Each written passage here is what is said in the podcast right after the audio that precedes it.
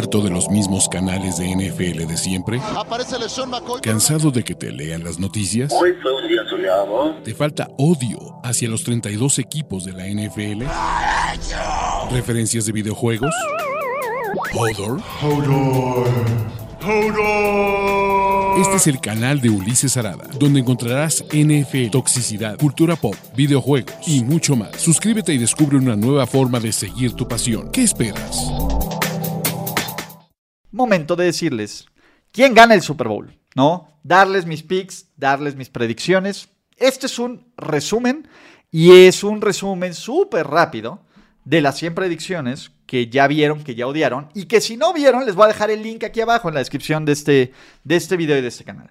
La idea es que en menos de 10 minutos ustedes entendan quiénes van a ser mis premios de final de temporada, quién va a ganar el Super Bowl, quién toda la onda, y evidentemente se caguen de la risa, critiquen y lo más importante, dejen a sus favoritos y a sus gallos en cuál sí tengo posibilidades, en cuál no tengo posibilidades, etcétera, etcétera, etcétera. Entonces empecemos. Primeros premios, ¿no? Primeros premios de, de este show. Oh, oh, a ver. Oye, esto está medio raro. A ver, vamos a quitar la... A ver, espérense. A ver, vamos a quitar esto. Ah, ¿qué pasa si muevo esto? Ah, aquí está. Aquí sí le podemos quitar. Listo. Perdón, perdón, perdón, perdón, perdón. Pero, pues bueno, vamos a regresar a esto. Líder en yardas por pase de la temporada 2022, Justin Patrick Herbert mames lo que va a ser esta ofensiva aérea de sus Los Ángeles Chargers. Va a ser una maravilla. Líderes en yardas por tierra va a ser Derrick Henry, porque ese es el esquema 1, 2 y 3 ofensivo de sus Tennessee Titans. Yo veo Tennessee un tipo que le va a dar 25 veces por balón, eh, por partido el balón a Derrick Henry, y hasta antes de la temporada pasada se había convertido a un tipo, a un tipo súper durable. Súper, súper durable. Entonces, yo creo que Derrick Henry va a ser el tipo con más yardas, por más yardas de, por tierra de toda la liga. Yardas por recepción, Justin Jefferson. Al igual que, que, que, lo que puso, creo que Kevin O'Connell va a encontrar esta forma de no pisar a Jefferson, porque Jefferson creo que tiene mucho más rango. Pero si Cooper Cup pudo dar este salto brutal de un güey luchón y confiable, porque esa es la verdad. Cooper Cup hace un año, esto, hace un año calendario, era un güey luchón y confiable, no era el güey elite. A ser el tipo que la rompió, me parece que por esquema y por todo eso se va a tratar de implantar eso en Minnesota. Y la ventaja es que aquí son dos opciones, o es Justin Jefferson o Zielenka. Entonces, Sí, creo que Justin Jefferson va a tener una temporada maravillosa estadísticamente y que va a ser el pro el cabrón. Líder en sacks, Shaq Barrett. Si algo sabe hacer Shaq Barrett es presionar y presionar chingón al coreback. Y me parece que el esquema defensivo de Tampa Bay, que tiene piezas bien interesantes, y Aiken Hicks, ojo, Aiken Hicks en esa línea defensiva va a ser, va a ser un tipo bien, bien brutal que va a hacer que Shaq Barrett, su única chamba sea, ojo, ¿cómo vas a parar esto? Tienes doble equipo en Vita Probablemente en Aiken Hips vas a tener uno a uno a Joe Tryon Shikoda y a Shaq Barrett. Y Shaq Barrett nos ha demostrado constante y sonantemente que es uno de los güeyes, que es uno de los dudes que mejor sabe presionar el coreback. Líder en touchdown totales, Austin Eckler. Austin Eckler va a tener una temporada, si lo tienen en el fantasy, mójense. El tipo se va a aventar 10, 12 touchdowns por tierra y como unos 6, 8 touchdowns por recepción. O sea, la forma en que lo van a utilizar va a ser una forma muy Alvin Camaresca, eh, Christian Macafriesca y la va a romper Austin Eckler porque realmente considero que esta ofensiva de sus Superchargers va a ser espectacularmente explosiva. ¿Qué más tenemos? Novato ofensivo del año, Damian Pierce. Estoy más, más que de lleno en que el corredor de los Texans, que va a ser titular desde la semana 1, con la carga de trabajo, si bien no va a ganar un chingo de partidos, estadísticamente va a ser un tipo que te va a dar juegos de 100 yardas, que te va a dar juegos de 2, 3 touchdowns. Va a terminar la temporada por ahí de 1200, 1500 yardas combinadas y 10, 12 touchdowns totales. Y este año no hay un claro favorito de coreback, que generalmente es un premio para corebacks novatos, que pueda ser novato ofensivo del año. A menos de que entre en la Piquet manía o la Reader manía o la Malik Willis manía. Pero creo que Damian Pierce tiene las mejores tablas desde el principio hasta el último día de la temporada regular, porque estos premios se votan cuando se acaba la temporada regular, no incluye playoffs, ¿vale? Va a ser ahí. Novato defensivo del año, Kyle Hamilton. Kyle Hamilton es un, un playmaker esperando a ocurrir en todos los sentidos. Piensen en una combinación entre Eric Berry y Earl Thomas. Me encanta. Instintos. Taclea, va más o menos, pero genera, recupera balones sueltos, como lo vimos en pretemporada.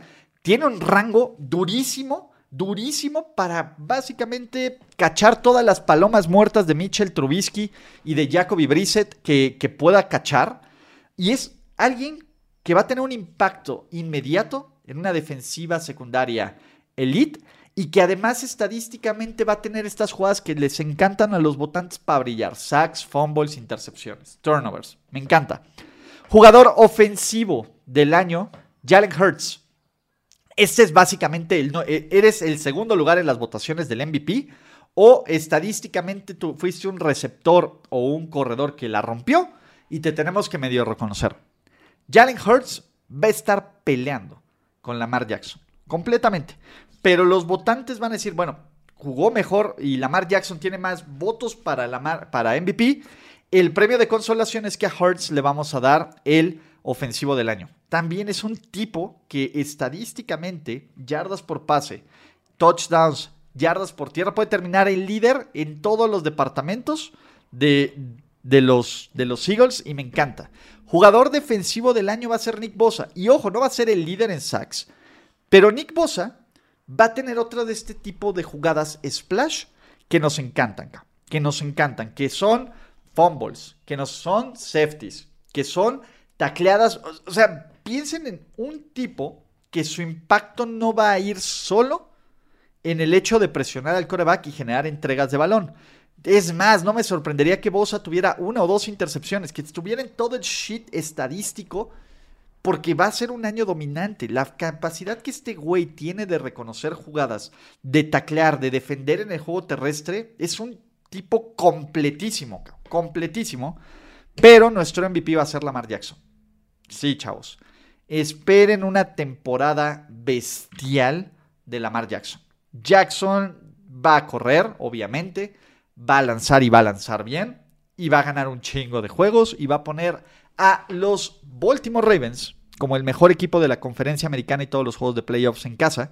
No esperen que sea un MVP unánime, pero sí esperen que la rompa. ¿Qué más tenemos? ¿Cómo van a quedar los playoffs? Los panoramas. Primero, conferencia nacional. Filadelfia va a ganar todos los juegos de playoffs en casa por el calendario tan sencillo que tienen. Tampa Bay, a pesar de todo, a pesar de todo, va a qué? A quedar como número 2. Green Bay gana su división. Sus San Francisco 49ers ganan la división, eh, la AFC West. Y los equipos de wildcard que tenemos son Rams, Saints y Cowboy them Cowboys, muchachos. ¿Vale? ¿Cómo van a quedar estos playoffs? Estos playoffs van a quedar de forma maravillosa. Tampa Bay va a eliminar a Dallas porque Dallas va a ser algo increíblemente estúpido. Dos, Green Bay va a perder en casa contra New Orleans en playoffs contra The Amazing y San Francisco va a eliminar a los Rams. De ahí, Tom Brady va a eliminar a los 49ers y Filadelfia le va a ganar a los Saints para que sea la mitad de la final de conferencia, como les digo. Del otro lado, Baltimore todos los juegos en casa, Buffalo como número 2, sus Superchargers como número 3 y los Tennessee Titans ganan la división. Denver, Cincinnati y Miami se meten como equipo de wildcard ¿Y cómo van a quedar aquí? Baltimore descansa en la semana 1. Buffalo le va a ganar a Miami. Los Superchargers en juego de brrr contra Herbert le van a ganar a los super, super, super, super eh, Bengals. Y los Broncos de Russell Wilson le van a ganar a los Tennessee Titans. De ahí, Buffalo elimina a los Superchargers y Baltimore le gana a Denver para que las finales de conferencia sea Baltimore contra Buffalo en Baltimore y Filadelfia recibiendo a Tampa Bay para que el Super Bowl sea Tampa Bay contra Baltimore. Thomas Edward Patrick Brady anuncia su retiro al final de este juego con toda su familia alzando el trofeo Vince Lombardi y el trofeo de MVP. Estos, muchachos, es mi sueño ácido y mi chaqueta mental de predicciones para la temporada NFL 2022. Siéntanse libres de tirarle el cake y que me digan, es que cómo me hablas con un jersey de los Chargers. Pues sí, muchachos. Así que, pues venga, vamos a hablar. Vamos a ver qué les parece y no olviden, uno, comentar, dos, activar notificaciones, suscribirse y tres, en la descripción de este video participan en la liga de picks, muchachos. Así que, pues venga, ¿no? Gracias por escuchar el podcast de Ulises Arada. No, God! No, God, please, no, no. Esperemos que tus oídos no hayan sangrado tanto. Te esperamos en la siguiente emisión y no olvides suscribirte en tu plataforma favorita como Spotify, iTunes o Google Podcast. Hasta la próxima. See, he fine. Now, give me money. Or I shoot him, and I shoot all you motherfuckers.